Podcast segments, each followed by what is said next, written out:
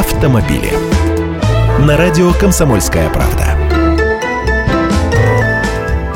Здравствуйте, я Андрей Гречаник. Суды не будут заставлять виновников ДТП доплачивать сверхмеры за повреждения.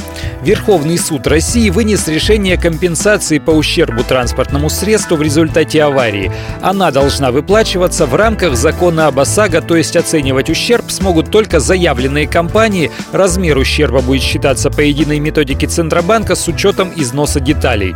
В чем тут суть? Восстановление разбитой в аварии машины оплачивает страховая компания, которая застраховала виновника ДТП. Нередко бывало так, что выплаченных страховой компанией денег не хватало для приведения машины в товарный вид или лимит выплат по закону превышен.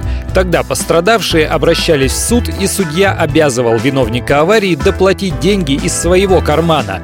И тут вот какая загвоздка. Это в случае отношений страховщика и автомобилиста действует закон об ОСАГО, а при прямой претензии одного человека к другому ОСАГО уже не действует. Поэтому насчитывались суммы возмещения, как бог на душу положит. Какую сумму сможешь аргументировать, столько и заставят выплачивать. А по решению Верховного суда потерпевший вправе требовать от страховой компании виновника аварии выплаты страхового возмещения в пределах лимита выплат. Он сейчас составляет 400 тысяч рублей.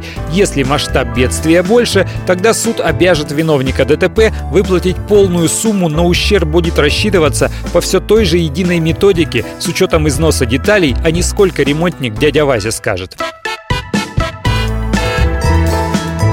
Автомобили.